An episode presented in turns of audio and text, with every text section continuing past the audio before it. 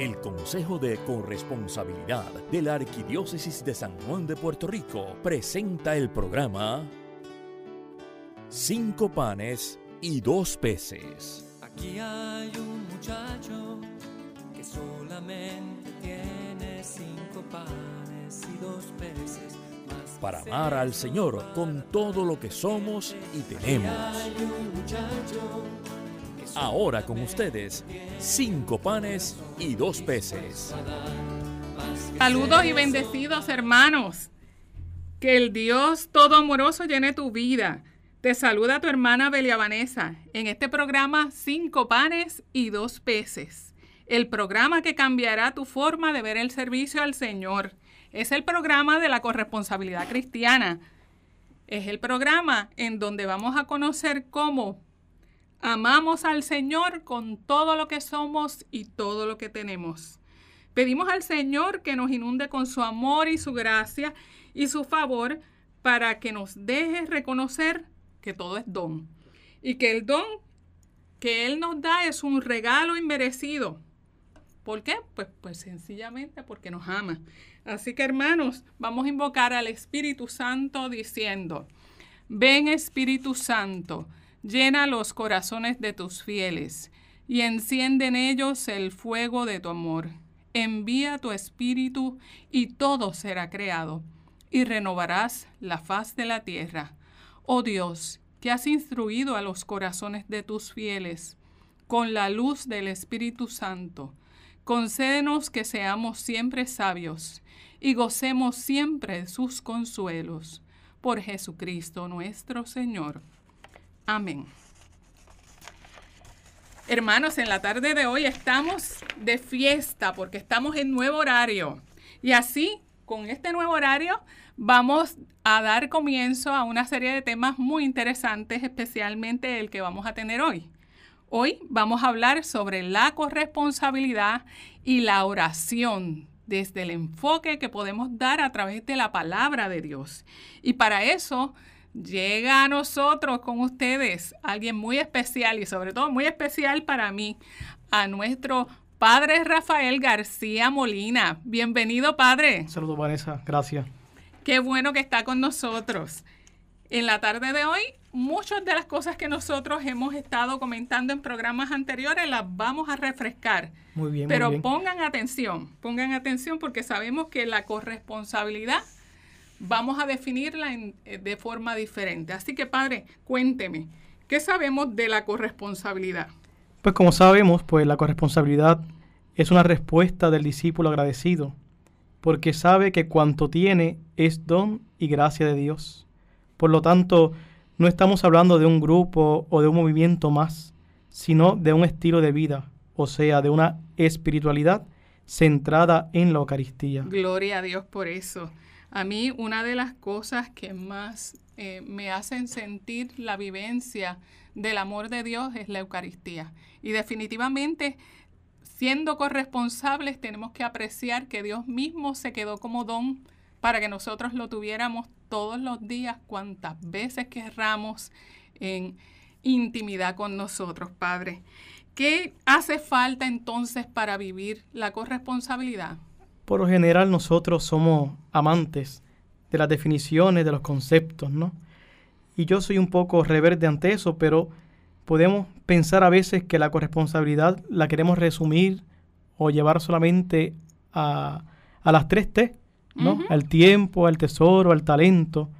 Pero pienso que hay un paso primero para poder entrar a esa dinámica. Entonces, lo primero que hace falta para este movimiento primero es la oración. Definitivamente. Cuénteme. No podemos ser corresponsables si no somos agradecidos. Y el que es agradecido sabe orar. Por eso la corresponsabilidad no es hacer cosas, sino es ser, ¿no? Y esto nos puede acordar un poco a la parábola del fariseo y publicano, ¿no? Yo hago, yo doy el diezmo, yo eh, ayuno, yo hago las cosas buenas, yo trato de no pecar, ¿no? Pero No hay que dejar sinvergüenza como aquel como aquel otro, ¿no? Pero sin embargo, el Señor nos invita a que seamos, ¿no?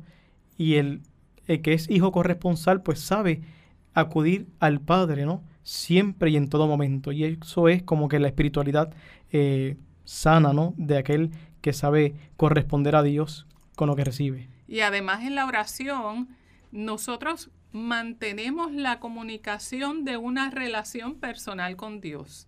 Muchas veces nosotros decimos así ah, yo oro y pues a veces entendemos que la oración es sencillamente pedir, pedir, pedir porque yo ando mm. por el camino y le digo a Dios lo que me hace falta y le digo papito Dios y ya yo pienso que tengo una relación personal con Él. Pero desde el momento en que tú quieres ser corresponsable, parte de un reconocimiento de esos dones para cambiar tu estilo de vida. Y muchas veces cuando nosotros hacemos ese reconocimiento de cuánto Dios me ha amado, de cuánto Dios me ha dado, de tengo que hacer el inventario, porque la realidad es que se hace un inventario. Un inventario de todos los dones, un inventario de todos esos talentos, como único yo puedo hacer eso es en oración. Sí, no, no hay de otra, ¿no? Es que la oración puede tener formas, puede tener lugares, espacios, pero la oración es el trato cotidiano con Dios, sabe que lo que le da sentido a la oración es lo que somos. Por eso es importante no hacer oración, sino ser oración. Ser oración. Qué interesante, de verdad que no lo había visto de esa forma. Padre, ¿y cómo vivir una vida de oración? Porque a veces con tantos ajoros que nosotros tenemos todos los días, nos levantamos desde el momento en que abrimos los ojos, estamos pensando, tengo que hacer esto, tengo que hacer esto otro, tengo... y eso mismo te levanta de la cama y tú le dices, Señor, no puedo orar ahora porque estoy tan ajorada que tengo en la mente tantos revolú que no me puedo concentrar en una oración y si me paro, llego tarde del trabajo, me meto al tapón y allá... Eh, seguimos posponiendo un momento de oración. ¿Cómo hacemos una vida de oración? Sí, es que normalmente nos dejamos hundir por la vida, ¿no? Y no le damos sentido a la vida. Por eso la oración es un movimiento, eh, es un trato constante con Dios. Es el fruto de un corazón agradecido y generoso. Es aquel que encuentra en la oración el sentido de su vida. Jesús nos enseña una vida nueva por medio de su palabra y nos enseña también a pedirla por medio de la oración. De la rectitud de nuestra oración dependerá la, nuestra vida con Él. Con esto claro, la oración no se dice ni se recita, sino que se vive. Entonces la oración es la que nos hace coherentes y conscientes en nuestra vida corresponsal. Muchas veces nosotros pensamos que la oración es decir palabras. Y la oración es vivir. Es vivir. O sea, miramos como Jesús, caminamos como Jesús, tocamos como Jesús, amamos como Jesús. La oración es vivir. Toda nuestra vida debe ser una oración agradable a Él. Lo contrario son palabras y las palabras son malas. Y me viene a la mente también, Padre, que si nosotros, utilizando ¿verdad? el, el buen ejemplo traído de que caminamos como Jesús, miramos como Jesús, si nosotros vivimos plenamente cada uno de los momentos de nuestra vida enfocados en cómo Jesús lo haría o en cómo Jesús lo vería, no tendríamos ocasión de pecar. Sí, es que... Porque es que definitivamente, o sea, si yo he visto en su palabra cómo Jesús hablaba, cómo Jesús camina, cómo Jesús me habla a través de otros, como a través de los pobres, a través de el prójimo, a través de lo que me encuentro de frente, pues mira, definitivamente no pecaríamos y, y, por otro lado, Padre, también una de las cosas que muchas veces nos planteamos, que la oración no es un rito solamente o no se suscribe solamente a recitar o, o hablar bonito, y sacar el momento para hacer un espectáculo como lo hacía el, el, fariseo, el, fariseo, que también son otras cosas que nosotros muchas veces en, otras denominaciones nos dejamos apantallar por espectáculos. Y la realidad es que la oración sincera, honesta, como la de la viuda, ¿verdad? Pues muchas veces, o yo diría que todas las veces llega más directamente a Dios. Sí, la oración no es otra cosa que buscar siempre agradar a Dios, tener presencia de Dios. Y aquel que tiene presencia de Dios se cuida.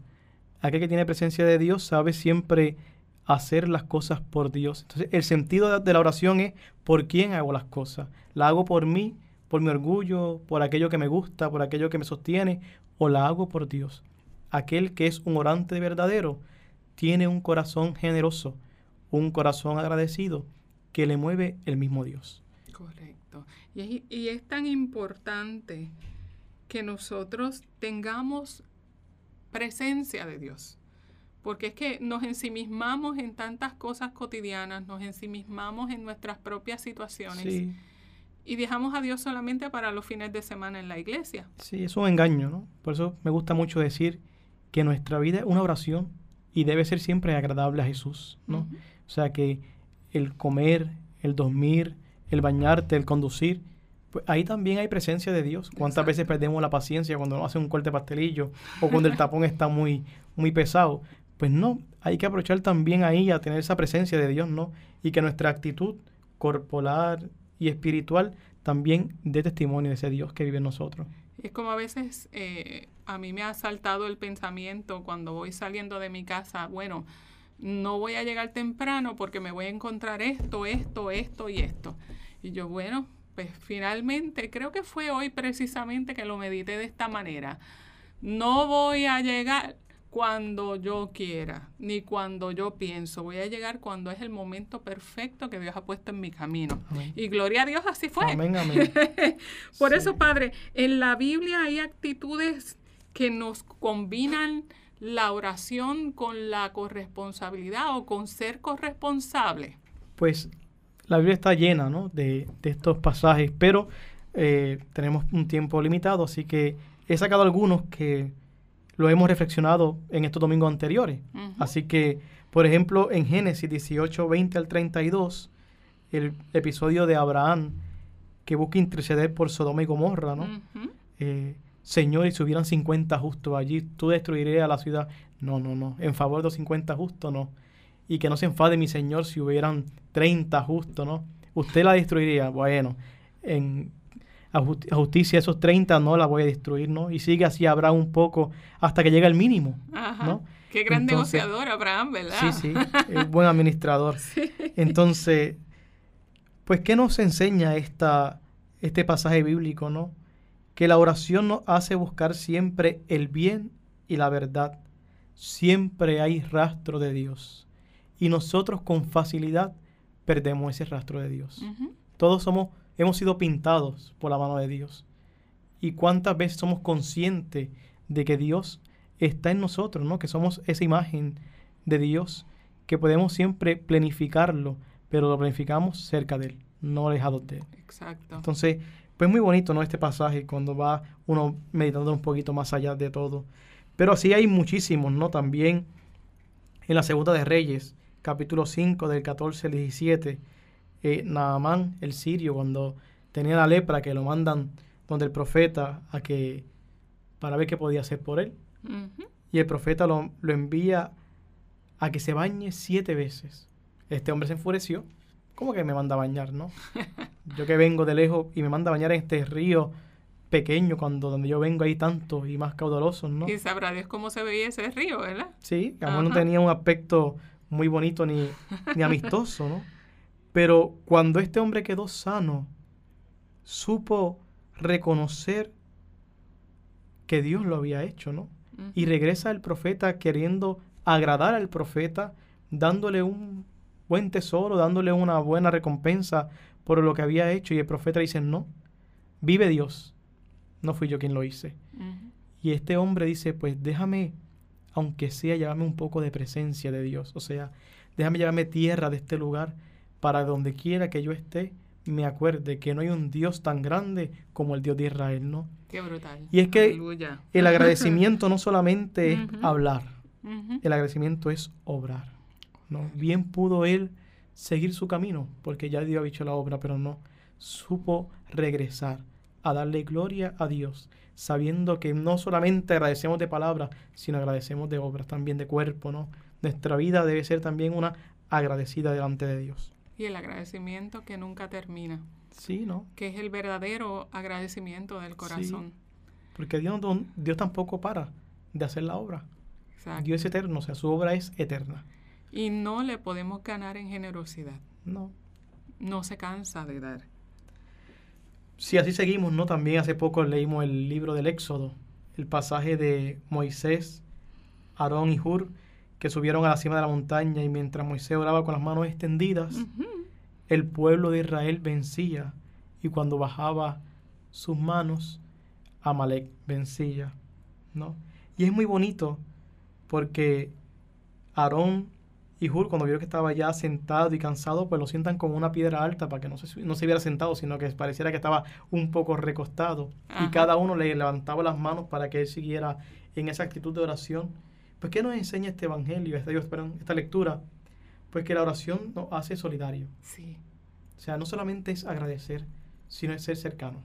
Cercano a la necesidad del otro, buscando el bien y la verdad.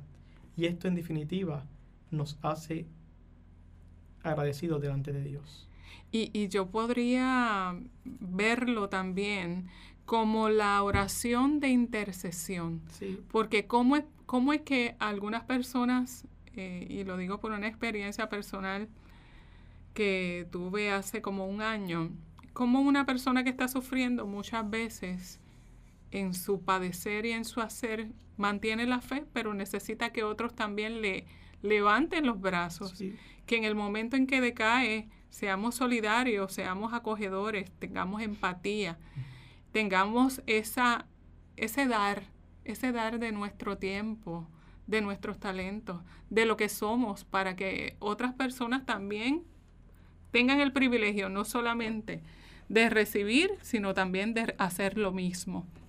Sí, es que, como dice el apóstol, ¿no? Muéstrame una fe sin obras, ¿no? Pues es lo mismo en este caso, ¿no? Como nuestra oración va solamente de palabras, ¿no? Nuestra oración solamente tiene que tener ese sentido de un corazón que se ha encontrado con Dios. Y un corazón que se encuentra con Dios sabe acercarse a aquel que necesita. No nos sentamos a ver qué pasa. No solamente levantamos los brazos para orar, sino que nuestra oración se hace viva en la medida que yo voy al otro, en la medida que yo sé acercarme al otro y le puedo acompañar también en su camino, porque no caminamos solo, caminamos como comunidad, caminamos como familia al encuentro de nuestro Padre, que es Dios. Y Padre, me viene a la mente naturalmente el tema de este programa. O sea, sabemos que tenemos que tener un corazón dispuesto, un corazón dispuesto para ponerlo al servicio del hermano cuando el hermano necesita. Pero solamente reconocemos o Dios nos da esa, esa luz de reconocer si estamos en oración, si estamos en sintonía con Él, podemos reconocer que el hermano necesita, podemos reconocer cómo yo le puedo dar de lo que yo tengo, poner mis cinco panes y dos peces al servicio del Señor para que el Señor lo distribuya, para que el Señor lo multiplique, para que el Señor parta el pan.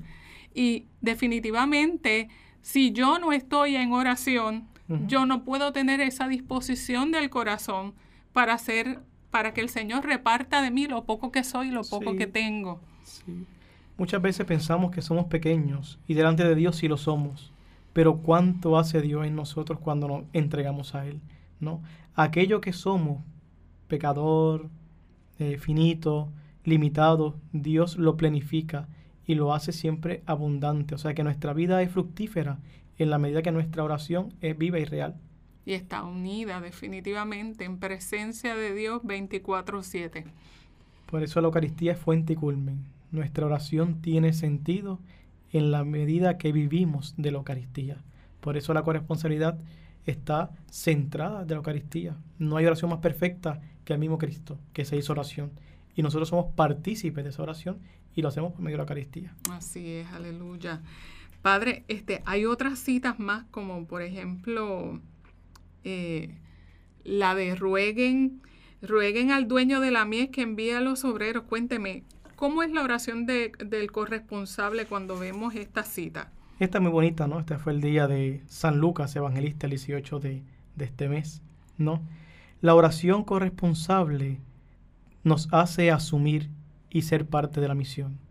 Es muy bonito cuando uno va a una comunidad parroquial y tú ves cómo las personas no solamente se acercan a la Eucaristía, sino viven de la Eucaristía. Y vivir de la Eucaristía es asumir. Yo no soy el dueño de la palabra, yo soy instrumento de la palabra. Y la palabra se hace vida en nosotros cuando la vivimos también fuera del templo. Dentro es fácil, vivirla fuera, ahí donde está el reto, ¿no? Y asumir la misión es anunciar a tiempo y a destiempo la obra de Dios. ¿Y cuál es la obra de Dios? Amar, como dice el Papa, misericordiar, estar donde hace falta, donde hay necesidad, ahí estoy, ¿no? No buscar el nombre, no buscar el nombre pequeño, sino buscar el nombre sobre todo nombre. Siempre está Jesús. Ahora, nuestra misión es asumir dónde está Él y buscarle siempre a Él. El que ora reconoce quién es el que lleva la obra, pero nos sentimos instrumentos del que lleva las cosas a término. Ahí donde está la, grandeza y la riqueza. Así que este pasaje es muy bonito, ¿no? Porque nos hace partícipe de esa misión de Dios. Yo creo que también cuando nosotros, eh, cuando nosotros estamos en una comunidad en donde nosotros sentimos que hay necesidades y sentimos sobre todo aquella necesidad de, eh, de ese reconocer, de ese tener empatía, de tener acogida, de, de que le falta a tu comunidad o le falta a comunidades que tú visitas, que le faltan cosas. Eh, comunidades parroquiales en donde pues muchas veces las personas se miran como extraños, caminan como extraños, eh, de hecho ofrendan como si no fueran parte de la comunidad. Y así sucesivamente, cuando tú ves este tipo de cosas, tú aprendes a sentir, diría yo, en empatía con el Señor y empatía con el ministerio de llevar, de llevar a Jesucristo hasta los confines de la tierra. Tú tienes empatía porque te dices, ¿cómo es posible que la iglesia, cómo es posible que en la iglesia tengamos personas que simplemente llegan a cumplir o que simplemente llegan eh, para tener una tradición social de tener un lugar donde ir un domingo? Sí. Nuestro domingo empieza yendo a la iglesia y después sigue siendo cosas, ¿no? Por eso es importante, como decíamos al principio, que esta espiritualidad es el del ser, no el del hacer, ¿no? Voy a misa, doy colecta, leo, doy hojitas parroquiales, doy la paz. No, sé iglesia, ¿no? La oración te hace ser y el que es, primero que nada, se reconoce como hijo de Dios. Y hay un gran Padre que ama y perdona. Pues que es la grandeza, ¿no? Cuando nosotros somos parte de, como tú decías, ¿no? No voy a ofrendar, eh, o voy a dar tal cosa. No, cuando tú eres, tú sabes entregarte y el que se entrega es generoso. El que da suele medir que da. Y ahí está la diferencia, ¿no? El que es corresponsal pues sabe entregarse y no se guarda nada para sí porque sabe que ha puesto todo en un, en un buen banco y ese banco es Jesús. Exacto. Y, y, y y que realmente la provisión del Padre es ilimitada. Si aún nosotros, como dice la palabra, siendo malos, sabemos dar cosas buenas a nuestros hijos, cuanto más el Padre del cielo nos provee. O sea, nos provee y da a los que son buenos y a los que son malos. Nosotros muchas veces queremos sencillamente pasar juicio para poder dar. Ok, tú me estás pidiendo la luz, pero ¿para qué tú quieres esos chavos? ¿Para droga? No. Ah, pues no te los voy a dar porque te vas a hacer más daño. Mentira. No les quieres dar porque estás prejuiciado. Porque además de las drogas también necesita dinero para comer, para lo que sea. O sea, yo creo que mucho de esto viene de una cultura de juicio. Que en la medida en que nosotros conocemos la palabra, empezamos a darnos cuenta de que el Señor no dijo, eh, no dijo, bueno, cuando puedas no juzgue. Él no dijo eso. Así es. Dijo tácitamente, no juzgues para que no seas juzgado. En la medida en que yo no juzgo, yo estoy cogiendo mi vara y haciéndola más cortita. Porque yo no voy a esperar que me midan con la vara que yo estoy midiendo a otro. Por lo tanto, parte del amor, parte del tener empatía, parte del vivir y ser presencia de Dios es no juzgar. Sí. Y solamente yo puedo contemplar eso en la medida en que yo vivo en oración, en la medida en que yo conozco la palabra y sé que Jesús dijo eso. Sí. Y yo le creo. no, y lo importante es no sentirse diferente, ¿no? Cuando tú hablabas de este juicio, ¿no? Metemos en juicio las cosas pues que me siento yo diferente o mejor o peor, o más grande, o más pequeño. Y no, no, el Señor no hace la distinción. El Señor nos mira porque somos criaturas de Él. Padre, seguimos entonces cuál otras lecturas que, que tenemos que reconocer en el camino de Jesús. Cuénteme, hay hay muchísimas otras en donde... Hay muchas, sí. Ajá, pero cuénteme pal, por lo menos. Por lo menos, por ejemplo, también recordamos hace poco los diez leprosos, ¿no? Que se detienen a distancia y le piden al Señor, le gritan al Señor, Señor, eh, ten misericordia de nosotros, ¿no? Y Él les envía a que se presenten a los sacerdotes del templo, ¿no? Y van de camino, los diez quedan sanos. Ajá, y solamente uno regresa, aquel que era samaritano, ¿no? Y regresa a reconocer la obra de Dios no hay que llegar tan lejos para reconocer la obra de Dios. A veces queremos caminar y caminar y caminar y hacer peregrinaciones y hacer cosas que son buenas. Pero si la obra de Dios es cercana a tu vida, ¿por qué no la reconoces?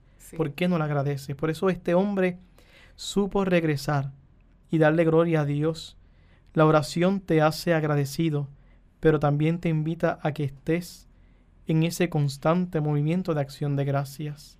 No podemos parar de dar gracias es poner el don de Dios que Él te da en un banco seguro, o sea, en sus manos. Lo que sale de Él hacia nosotros debe regresar con nuestra actitud de agradecimiento, generosidad, humildad y sencillez. Fíjense, ya habíamos hablado sobre la viuda. La viuda. La viuda en oración constante y perseverante, pero claro, la oración que fue agradable, como yo mencionaba, que era la honesta, aquella que estaba. De la misma manera, usted mencionó el fariseo y el publicano, cuando comenzamos, así que la oración, para que sea verdadera, ¿qué tiene que ser, Padre? Es aquella que nos identifica con Jesús y hace de nuestra vida unas coherentes y verdaderas el que ora busca caminar, comer, mirar, tocar y amar como Jesús.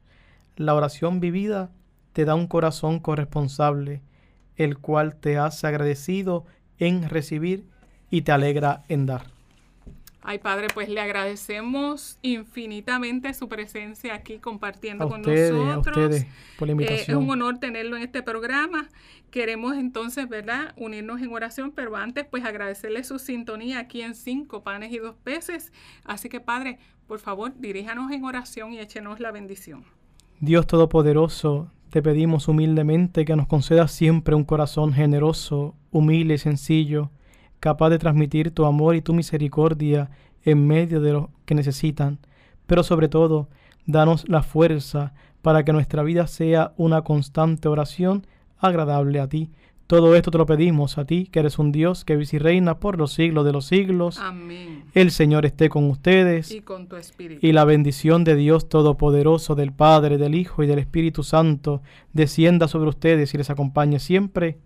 Amén. Amén recordándole a los amigos que nos pueden visitar en la página de carcopr.org y dejarnos sus comentarios. Así que aquí en Cinco Panes y Dos Peces, para amar al Señor con todo lo que somos y todo lo que tenemos, les esperamos en el próximo programa. Hasta pronto. Han escuchado ustedes el programa Cinco Panes y Dos Peces del Comité Arquidiocesano de Corresponsabilidad de la Arquidiócesis de San Juan de Puerto Rico. Será hasta nuestro próximo programa. eso para tanta gente. Aquí está este corazón que quiere serte fiel. Más que es eso, si no te tiene a ti. no te tiene